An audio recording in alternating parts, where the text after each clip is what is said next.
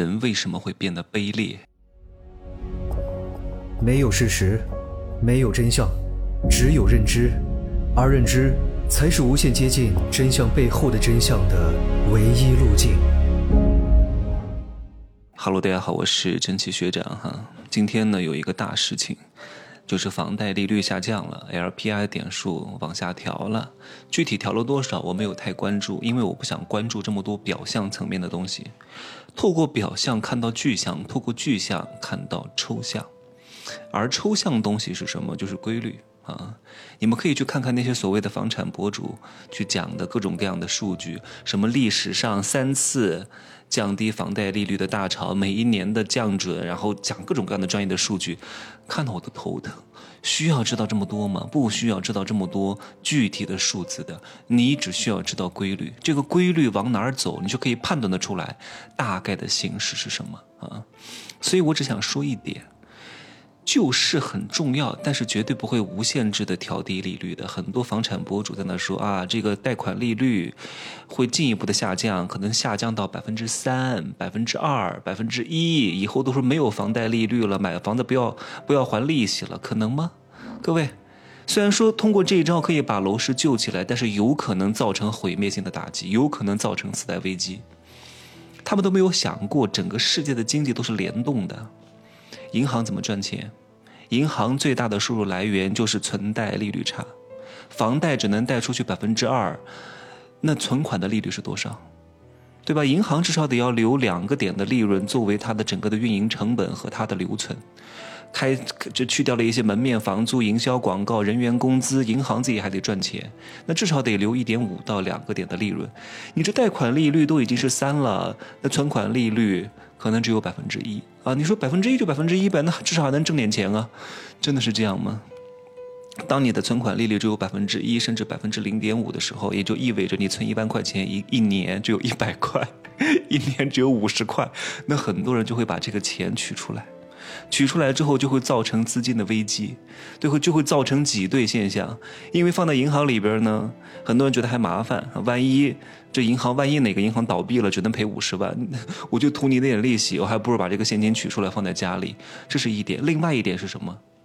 各位，你降低了存款的利率，那美金的利率没降啊。那可能美金的利率是四点五，是五点几，会造成一个巨大的剪刀差，会造成资金的外流，资金的外流就会进一步的导致人民币的贬值，造成一个非常可怕的现象的，会有大量的资金出逃的，这个事情很多人想过吗？所以什么东西它都不是固定的，我为了救这个东西，我是可以，呃，让一点利，但是不能让太多，让利太多之后会造成另外一种现象的反噬。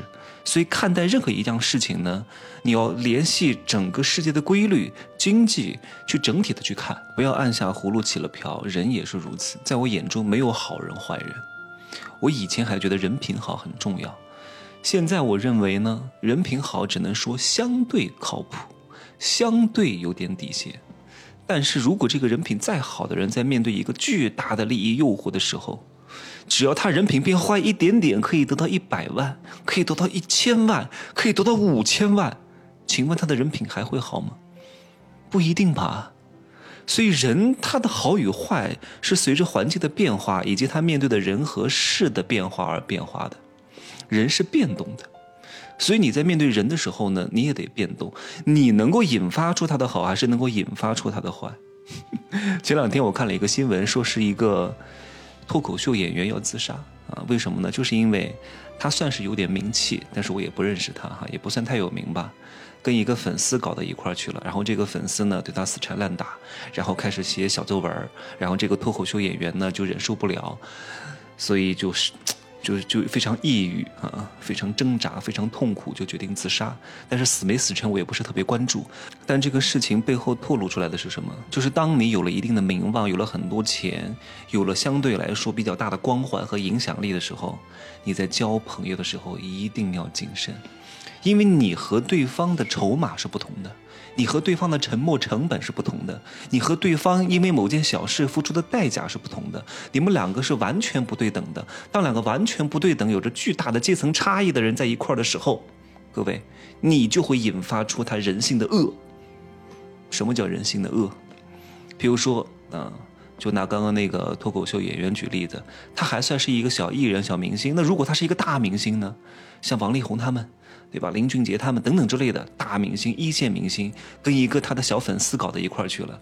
小粉丝刚开始还觉得哇塞，我终于跟我的男偶像在一块儿了。哇塞，我终于跟我的男神在一块儿了。天哪，我以前天天在电视上看他，天天听他的节目，天天看他的电影，天天追他的演唱会。我从小就喜欢他，我现在终于跟我的男偶像在一起了，睡觉了，结婚了，成情侣了，每天耕地了。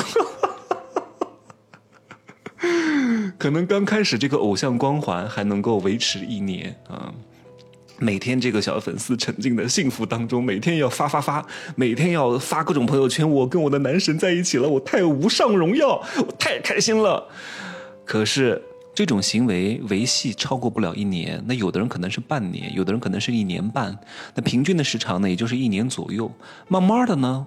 这个原本是你粉丝的人，现在成了你的老婆，兴奋劲儿呢维持了一年。好，这个时候，当这个节点过去之后，他就要开始对你挑刺儿了，觉得你是什么男神，你是什么大导演，你是什么明星，你是什么高富帅，不也就这样子吗？吃喝拉撒睡都在一块儿了，对你祛魅了，他还觉得你配不上他了，还要觉得。呃，还还要给你挑毛病了，还想骑在你的头上拉屎了，然后慢慢的呢，对你给他的这些东西，他开始不满了，还想要更多。各位，这种例子不胜枚举。那王某红和那个李什么磊不也就这样的吗？那个李什么磊真的值这么多钱吗？就是因为，啊，他跟大明星在一块儿的分手费就要两个亿。吴某波，各位真的是个渣男吗？我不相信。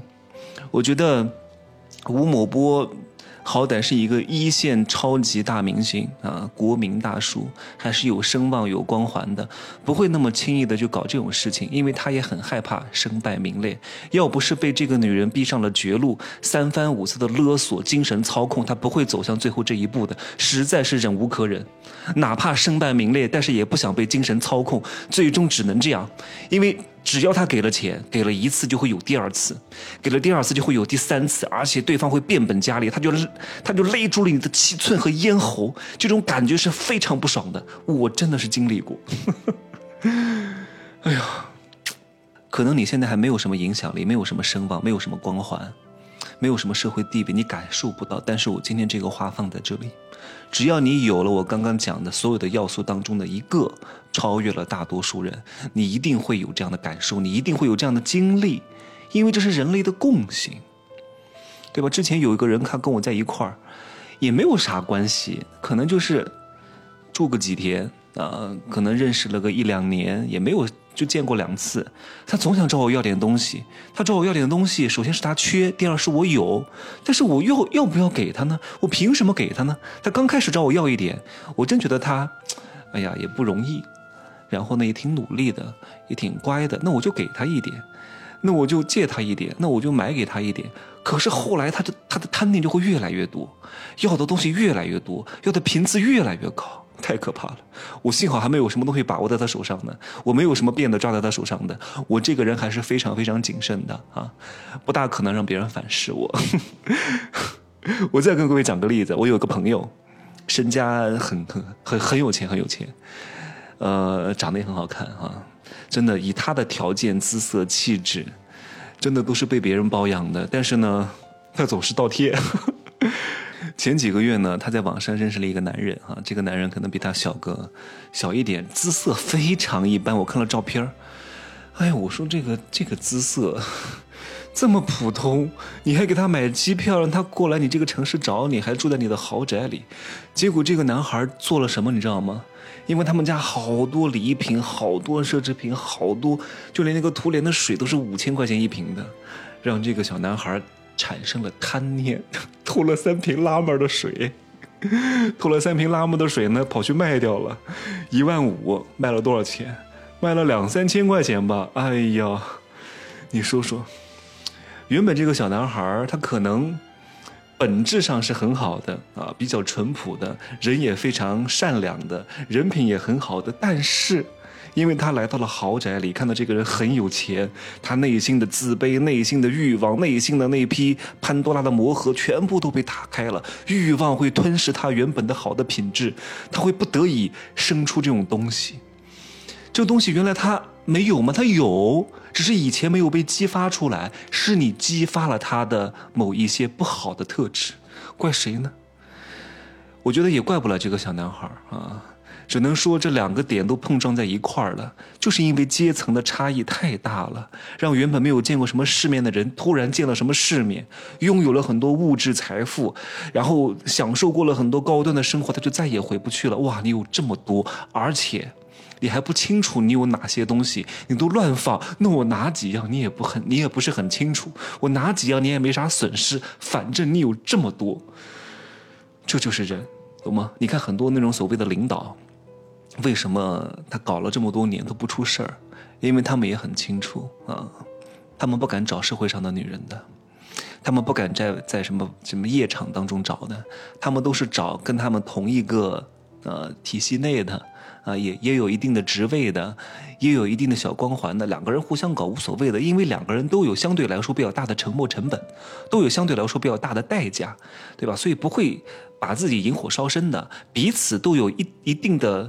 这种社会地位，这样的人呢才适合在一块儿，彼此翻脸的成本很高，哪怕有点小矛盾呢，那也就忍气吞声了，那外人也不会很知道的，这才是比较安全的一种行为。当各位有了财富、有了声望、有了影响力之后，你们的交友面就会变得非常狭窄。如果你们真的想要去好好的交友哈，特别是你们会被某些职位所绑定的，更要小心。像我这种自由人士无所谓的，我这个又逍遥散仙。随便搞啊！但是呢，我也得注意。我有时候还会用一些别的身份去跟别人沟通和聊天刚开始让别人看到你好像过得特别好，哇塞！本来呢，他碰到一个普通的有点姿色的男人出去吃个饭只要两百块钱，但是呢，你请他吃两百，他会觉得你不尊重他。也不说太多，最后两句话送给各位。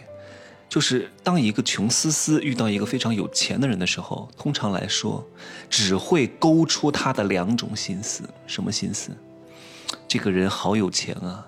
我要想尽办法，用各种手段，不管是好的、坏的、卑劣的、高尚的，我必须要这个富人掏出更多的钱来供养自己。这是他们的一个想法。第二个想法是什么？太他妈有钱了！我要想办法搞死你！我要想办法搞垮你！我要看到富二代翻车，甚至比过年还要开心。就这两种心思，就这两种想法，几乎不会有第三种例外和可能了。他不会真的爱你的，也没有什么真不真爱的啊，无非就是觉得你有很多，想要给他一点，想要掏出更多一点，这就是他们的心思。物质太匮乏的人，会容易生出这种非常巨大的贪婪之心，去吞噬你，也会吞噬他自己，最终两败俱伤。所以有钱要做好一个事，隔离。就这样说吧，拜拜。